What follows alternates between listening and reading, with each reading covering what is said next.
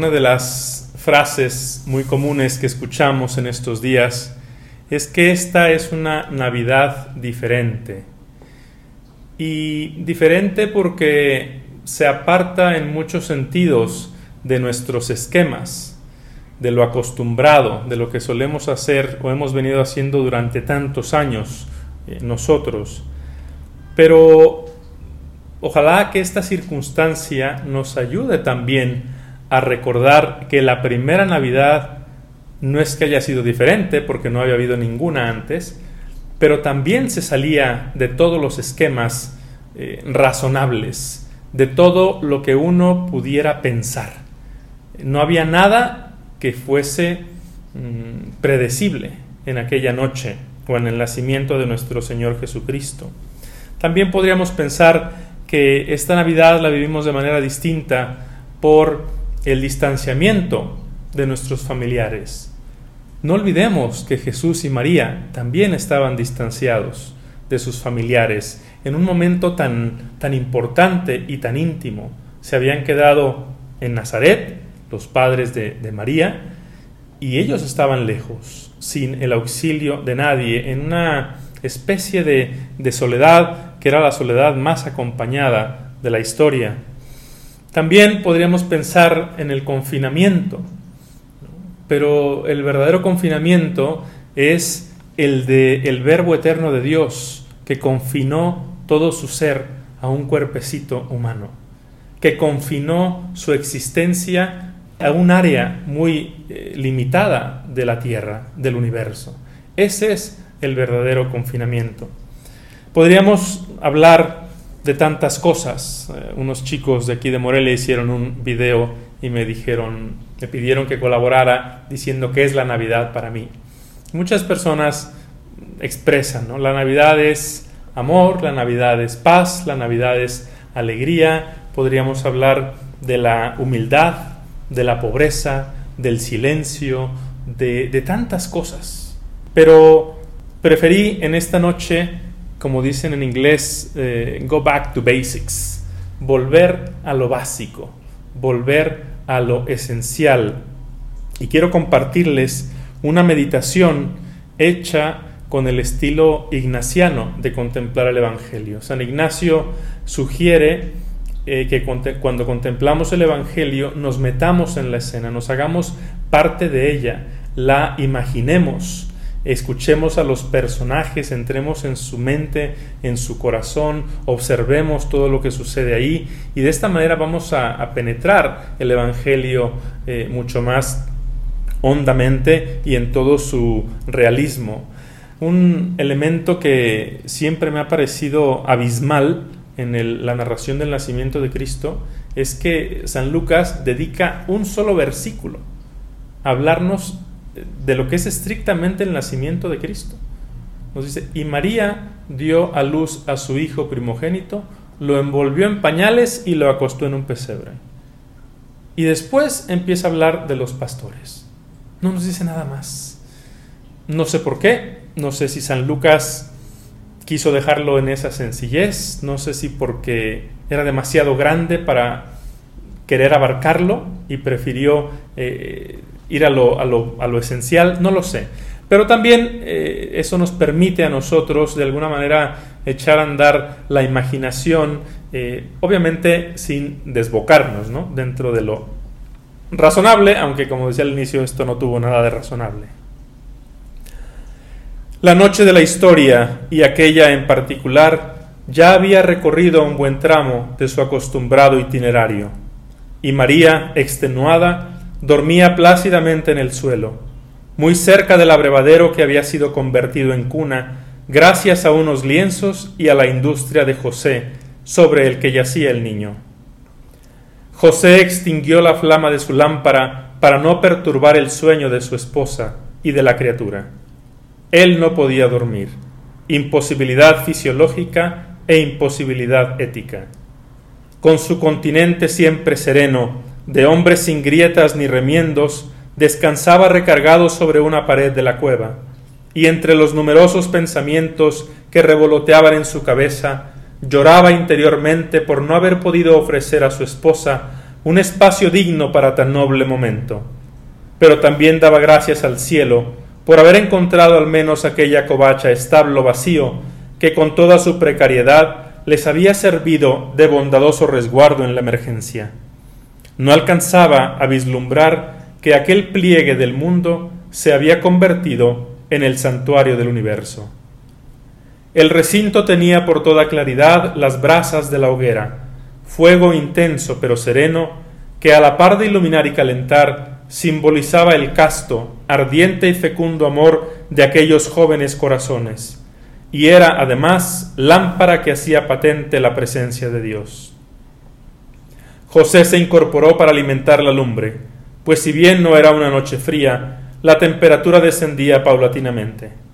Lo hizo con sigilo, ya que temía que sus movimientos y la luz de las flamas despertaran a María. Al encenderse la leña, la cueva se iluminó y José aprovechó para observar el rostro de su esposa. Le pareció lleno de paz. La contempló en la entereza cabal de su soberana hermosura y la acarició con la mirada. Suspiró como todo enamorado. Se recriminaba haber dudado de ella, pero al mismo tiempo reconocía que la providencia divina era amante del misterio y de lo no convencional. Sus encontradas ideas y sentimientos lograban acomodarse armoniosamente en su espíritu. Se recostó junto a su esposa y su hijo. Sí, su hijo. Había quedado incrustada en su mente la indicación del ángel.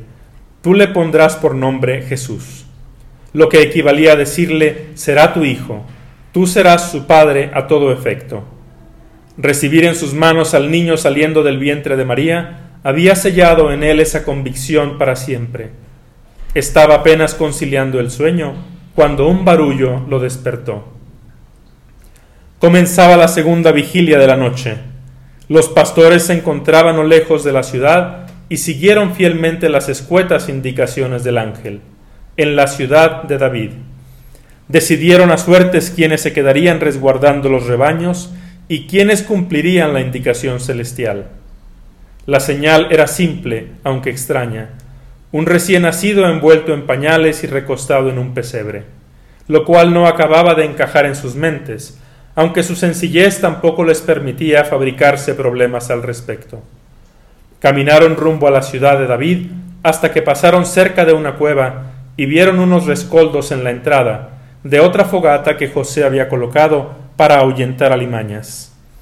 En el umbral de la cueva había dos asnos echados, que instintivamente se pusieron en pie ante la presencia de los pastores.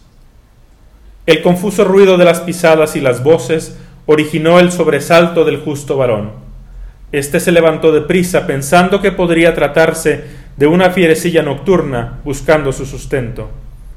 Al encontrar a aquellos cuatro hombres en la entrada de la cueva, se sorprendió más que si hubiera visto un lobo. ¿Quiénes eran esos hombres con antorchas y qué querían? ¿Habría él acaso invadido propiedad privada y sus dueños vendrían a reclamarla?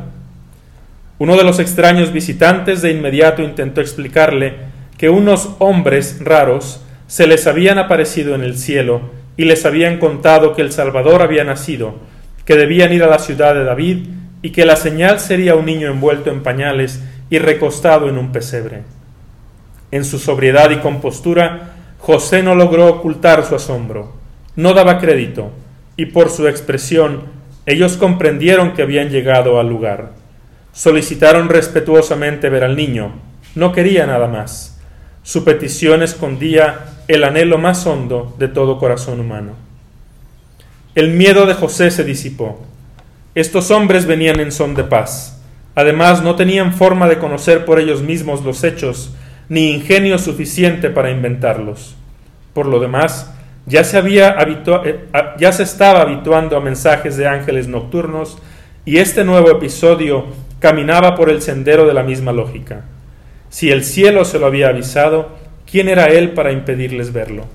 Les pidió aguardar y se dirigió al interior para avisar a María, quien ya se había despertado y estaba desconcertada al escuchar en la distancia a su esposo hablando con desconocidos. El niño no se había inmutado. Con un tiento inusual en ellos, los pastores se fueron aproximando. Hasta que vieron a María y la señal. Todo les parecía un raro sueño. Al ver al niño, sus toscos rostros se transfiguraron y se asomó a ellos esa dulzura y bondad que todo ser humano nunca acaba de perder por completo, por más escondida que se encuentre. En realidad, no comprendían lo que estaban viviendo ni por qué estaban allí, pero el cuadro que tenían enfrente era de suyo sorprendente. No profirieron palabra, simplemente hicieron ademanes de disculpas por haber irrumpido en su privacidad, y al poco, uno a uno, se retiraron, agradeciendo a José con una simple reverencia.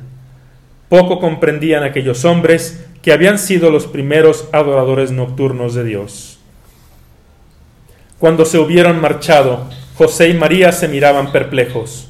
No entendían lo que estaba sucediendo, pero tenían claro que la vigilante piedad de Dios estaba al tanto de cada uno de sus pasos, y vislumbraron que detrás de dar a luz en esa cueva había algo que superaba las ciegas leyes de la casualidad. José se recostó a su lado, la abrazó y el sueño les venció. No había transcurrido mucho tiempo cuando el niño despertó para solicitar su alimento. Era el Verbo eterno hecho llanto. Ese llanto, resumen de la existencia humana que él había venido a abrazar para redimirla desde dentro. Con ese oído agudo propio de las madres, María lo escuchó de inmediato y se incorporó para tomarlo en sus brazos. No ha habido mejor pluma que la de Jean-Paul Sartre, el escritor existencialista ateo, para retratar ese sublime momento. La Virgen está pálida y mira al niño. Lo que habría que describir de su cara es una reverencia llena de ansiedad que no ha aparecido más que una vez en una cara humana. Y es que Cristo es su Hijo, carne de su carne y fruto de sus entrañas. Durante nueve meses lo llevó en su seno. Le dará el pecho y su leche se convertirá en sangre divina. De vez en cuando la tentación es tan fuerte que se olvida de que Él es Dios le estrecha entre sus brazos y le dice, mi pequeño, pero en otros momentos se queda sin habla y piensa, Dios está ahí, y le atenaza un temor reverencial ante este Dios mudo, ante este niño que infunde respeto, y es una dura prueba para una madre tener vergüenza de sí y de su condición humana delante de su hijo. Aunque yo pienso que hay también otros momentos rápidos y resbaladizos en los que siente a la vez que Cristo su Hijo, suyo, es su pequeño y es Dios. Le mira y piensa, este Dios es mi Hijo, esta carne divina es mi carne, está hecha de mí, tiene mis ojos y la forma de su boca es la de la mía, se parece a mí, es Dios y se parece a mí. Y ninguna mujer jamás ha tenido así a su Dios para ella sola, un Dios muy pequeñito al que se puede coger en brazos y cubrir de besos un Dios caliente que sonríe y que respira, un Dios al que se puede tocar y que sonríe. José y María sabían que no era oportuno quedarse ahí, así que habían decidido buscar un lugar menos indigno al amanecer.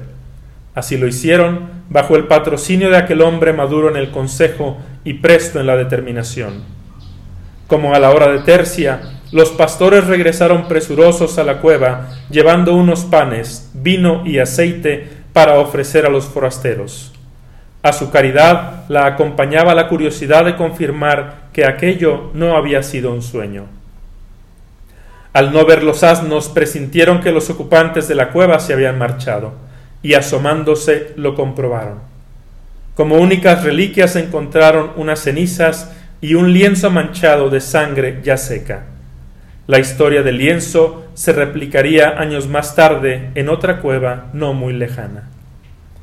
Los pastores volvieron por el mismo camino rumbo a sus cotidianas y opacas faenas, con el corazón lleno de una alegría que no comprendían, pero que correspondía al anuncio de los ángeles. En su anonimato, su humilde docilidad les había granjeado una página en la eternidad del Evangelio.